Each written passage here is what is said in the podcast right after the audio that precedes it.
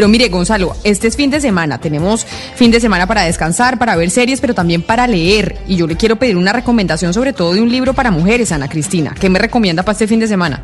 Sí, Camila, hay un libro nuevecito. Eh, acaba de llegar a Colombia, se llama Mamá desobediente, una mirada feminista a la maternidad. Es un libro que nos interesa mucho a las mujeres, pero también a los hombres. Y hay algo muy bonito en ese libro y es que pues ya que tenemos la libertad de decidir si queremos ser mamás o no, pues ahora eh, la conversación es cómo vivir esa maternidad. Es decir, tampoco vamos a permitir que nos, que nos impongan cómo se vive esa maternidad. Pero Camila, le tengo precisamente a la autora del libro, ella es Esther Vivas, una periodista, socióloga y escritora que vive en Barcelona y precisamente nos atiende desde Barcelona. Esther, buenos días y bienvenida a Mañanas Blue. Hola, muy buenos días, encantada. Esther, primero hablemos de esas distintas maternidades, porque usted dice que hay distintas formas de ser mamá. Eso es de lo que se trata el libro.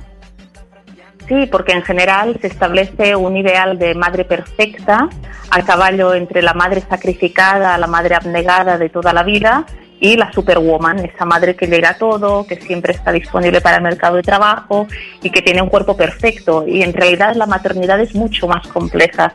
La maternidad real pues implica dificultades, implica contradicciones y nunca llegamos a ser esa madre perfecta que nos dicen. Por lo tanto es muy importante desmitificar el ideal de madre perfecta y reivindicar que las madres tenemos derecho a equivocarnos y a quejarnos. Pero ¿no será, Esther, que eh, ese estereotipo de la madre perfecta se ha venido eh, difundiendo mucho más hoy en día que la mujer ahora es eh, trabaja y que es activa laboralmente? Entonces, en este momento en donde la mujer es activa laboralmente, es donde empieza también ese rol de que, oiga, tiene que haber una madre perfecta un poco para, yo no sé si coartarla en medio de su, de su vida laboral y demás. Sí, está claro eh, que hoy en día la maternidad ha sufrido una intensificación neoliberal que básicamente se supedita la maternidad, la crianza, el cuidado al mercado de trabajo. Y esto hace que las madres no lleguen a todo, genera mucho estrés, lo vemos en este contexto de, de cuarentena y de pandemia, las madres no pueden más. Y lo que hay que reivindicar no es que la maternidad y la crianza se adapte a un mercado laboral que no tiene en cuenta el cuidado, sino que precisamente el mercado de trabajo debe de adaptarse a estas necesidades que implica maternar y criar. Y no se trata aquí de idealizar la maternidad y que las madres, las mujeres solo pueden ser madres, no. Las mujeres, madres, somos madres y somos muchas otras cosas. Pero lo que tenemos que tener también es derecho a poder cuidar y estar con la criatura, darle el pecho si así lo deseamos, cosa que hoy a veces es muy complicado. Pero mire, señora Vivas, lo cierto es que usted habla como de los problemas que tenemos las mamás que trabajamos, pues por estar supeditadas al mercado y porque, digamos, estamos en desventaja muchas veces y esa parte, digamos, es fundamental. Pero hay otra que a mí en lo personal me ha pasado y es que uno de pronto también sufre de una guerra entre, entre nosotras. Es decir, como la madre perfecta o la madre que está todo el tiempo con los niños lo mira a uno mal si uno trabaja de pronto más o de pronto manda al niño con la niñera al jardín o uno que, hoy en día, pues digamos, eh, algunas mamás tienen como la expectativa que se debe ser. Hay como una guerra entre mamás que genera mucha culpabilidad todo el tiempo. ¿Usted ha podido diagnosticar esto? Y si sí, ¿por qué ocurre? Bueno, yo creo que es necesario acabar con la guerra entre madres, porque las madres hacemos lo que podemos en una sociedad que nos lo pone muy difícil para cuidar, para estar con las criaturas, para al mismo tiempo trabajar. Por lo tanto, no se trata juzgar qué hace otra mujer, si da el pecho o si da la mamadera, si quiere un parto natural o quiere un parto con epidural. Lo que tenemos que hacer es ponernos también en el lugar de esa otra mujer, porque cada una de nosotras tenemos una mochila personal. Y la culpabilidad no nos la genera tanto lo que nos dice otra mujer, sino que nos la genera unos ideales de maternidad que son inasumibles, que a veces son tóxicos y que una maternidad que a menudo nos infantiliza ¿no? y no nos permiten tomar decisiones. Yo creo que es esto lo que hay que cambiar y promover la solidaridad, la sororidad entre mujeres y madres. Esther, hay una parte del libro, pues yo creo que buena parte del libro usted la dedica a lo que llama la última frontera de la violencia de género y es eh, la que un tipo de violencia de género que no está en los códigos penales y es la violencia obstétrica. ¿Por qué le dedica tanto tiempo y explícamelo un poco a los oyentes qué es la violencia obstétrica? Sí, la violencia obstétrica consiste en el conjunto de prácticas que llevan a cabo los profesionales de la salud en la atención al parto y que generan consecuencias físicas y emocionales negativas en las mujeres, es decir, que te hagan una cesárea no necesaria, una episiotomía por rutina, que te obliguen a dar a luz sola, que no puedas estar con tu criatura nada más nacer, o que te infantilicen, no te informen adecuadamente. Todo esto es violencia, violencia obstétrica. Y así además hoy en día lo reconoce la Organización Mundial de la Salud. El problema es que consideramos que parir es esto, es que te hagan una cesárea, una episiotomía, que no te informen, que tengas que delegar.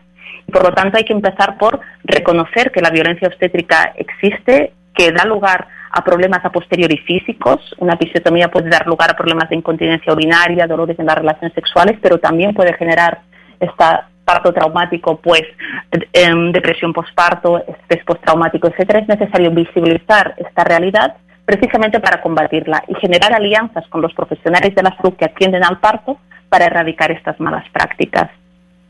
Hay eh, un asunto que es la lactancia materna y que todavía genera mucho tabú eh, si hacerlo en lugares públicos o no. Y usted habla en el libro del activismo. ¿Qué es el activismo con L? El activismo.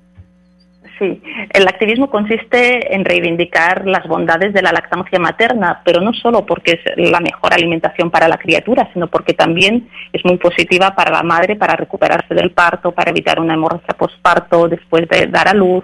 También es una muy buena opción desde una perspectiva ambiental, es el alimento más sostenible, más local, etcétera, ¿no? Y cuando yo reivindico, cuando desde el activismo se reivindica la lactancia materna, no se trata de entrar a juzgar si una madre da el pecho o da la mamadera, porque como antes decía, las madres hacemos lo que podemos y cada una tiene su mochila personal y sus razones en particular, pero es importante que exista información sobre las bondades de la lactancia materna y que se apoye a las madres en la lactancia materna, porque es muy difícil, por ejemplo, dar el pecho en exclusiva durante los seis primeros meses de vida del bebé, como recomiendan todas las instancias de salud, si tienes una licencia por maternidad que llega mm, a los cuatro meses, cinco meses, por lo tanto, necesitamos una sociedad que apoye a la lactancia materna y ser conscientes que con la lactancia artificial también hay unos intereses económicos vinculados a las industrias del agronegocio.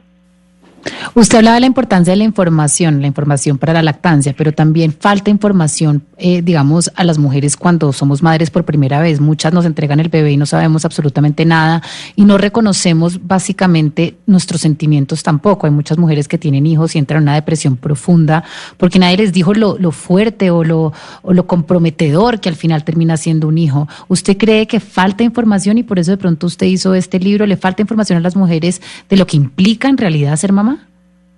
Sí, yo creo que tenemos una imagen de la maternidad romántica, edulcorada, que no responde a la realidad. En general, las películas, la televisión, nos venta esa idea de la madre que a los dos días de dar a luz está perfecta. Lo vemos a menudo en las revistas del corazón. Pero la maternidad implica poner patas arriba tu vida cotidiana, tu relación de pareja, tu relación con el mercado de trabajo, con tus amistades.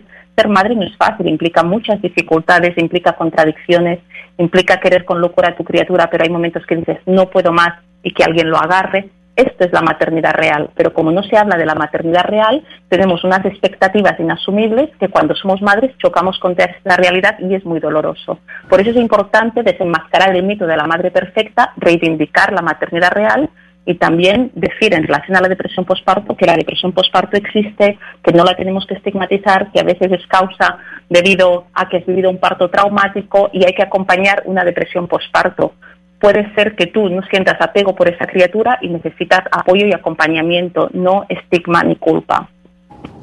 Pues buena recomendación, Ana Cristina, para este fin de semana. Mamá desobediente, una mirada feminista a la maternidad. Esther Vivas, autora del libro, mil gracias por, por acompañarnos y por regalarnos este libro que sin duda alguna, ahora que llega a Colombia, lo vamos a leer.